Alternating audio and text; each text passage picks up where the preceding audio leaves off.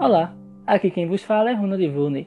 Estou hoje aqui para recitar e fazer análise sobre o poema que é um dos meus preferidos, o Hora de Ouvir Estrelas, do livro Sonetos de Aláctea, de Olavo Bilac. Então vamos lá.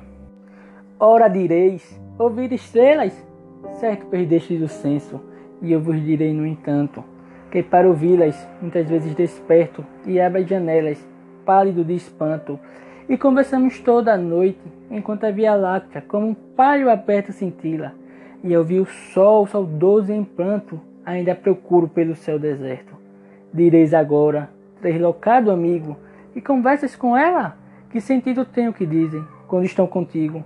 E eu vos direi, amai para entendê-las, pois só quem ama pode ter ouvido, capaz de ouvir e de entender estrelas poema da escola do parnasianismo e também apresenta, apresenta tonalidades românticas, representado no clássico soneto 4433.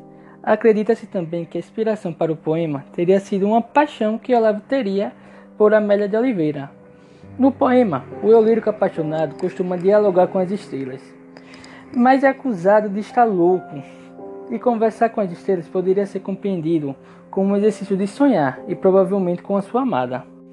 Então é isso. Muito obrigado por ouvir até aqui e tchau!